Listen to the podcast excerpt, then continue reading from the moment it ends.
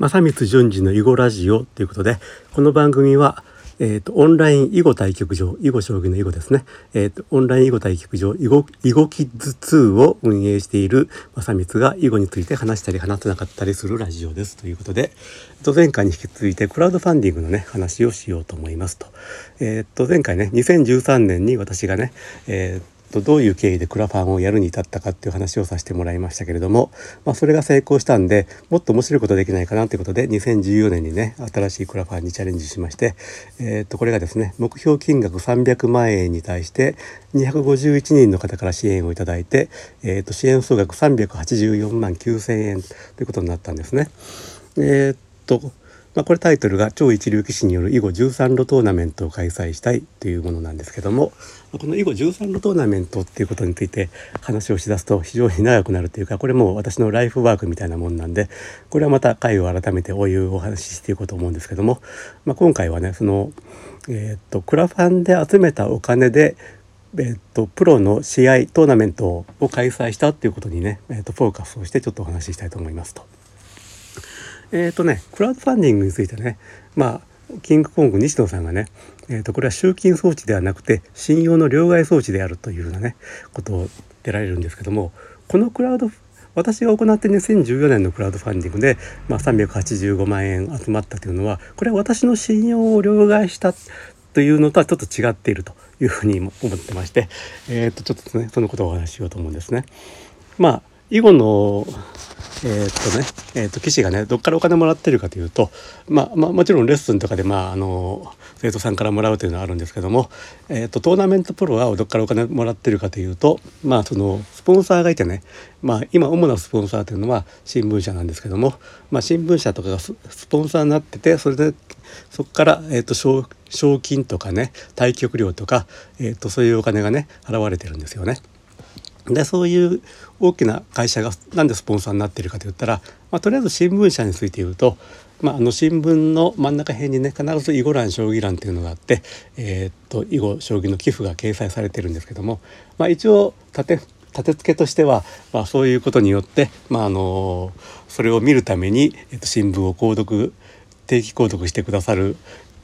人がね増えるだろうと、まあ、そういうことで、まあ、新聞社がね、えー、っとまあ、そういう囲碁や将棋のスポンサーになっているということがあると思うんですよね。であと、まあ、その他の企業さんがスポンサーになっているのは、まああのまあ、囲碁や将棋のスポンサーになることによって、まあ、知名度のアップとかあるいはその好感度のアップとかね、まあ、そういうふうなことがねイメージアップそういうことがあるかと思うんですよね。でそういうことに対してこのクラファンをやってでの、えーと、トーナメント戦の開催っていうのは、えーと、それまで大きな会社しかスポンサーになれなかったものを、えーと、個人個人がお金を出して、えーとね、スポンサーになれると、まあ、そういう、えー、と可能性をねちょっと開いたかなというふうにちょっと思っておるんですけども。でこれがねさっきの信用の両替装置という話と,、えー、と比べてみた時にですね、えー、とこれはクラファンをどういうふうな位置づけ意味合いでやってるかというとこれはまあスポンサーの民主化とスポンサーの民主化という言葉でちょっとあの表現してみたんですけどもそれ大きな会社でしかできなかったスポンサーというものを、えー、と個人個人がねやれる、えー、とそういう装置としてクラウドファンディングというのは使っていけるのかなというふうに思思いましたと。でこれはねあのその2010年の時にはまやってなかったんですけども、まあ、一つのあり方としてあの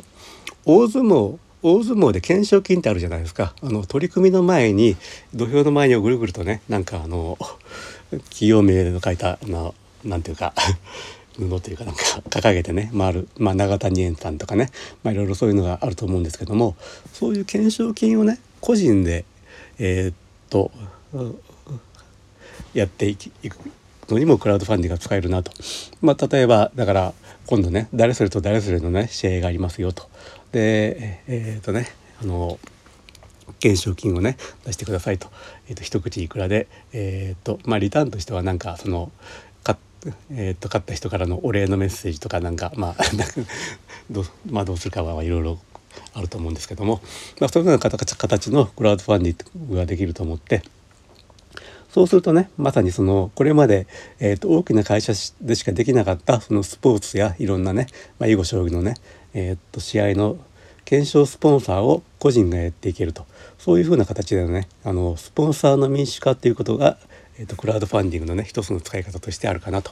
まあ、そういうふうに思いましたというか思ってますということですね。まあ、その辺まあちょっとこれから、まあ、私も実実際にちょっといろいろ取り組みをねやっていこうとは思っていますということで、えーと、今日の話はね、えーと、スポンサーの民主化としてのクラウドファンディングというお話でありましたと。はい、ではまた、えーと次回お会いしましょう。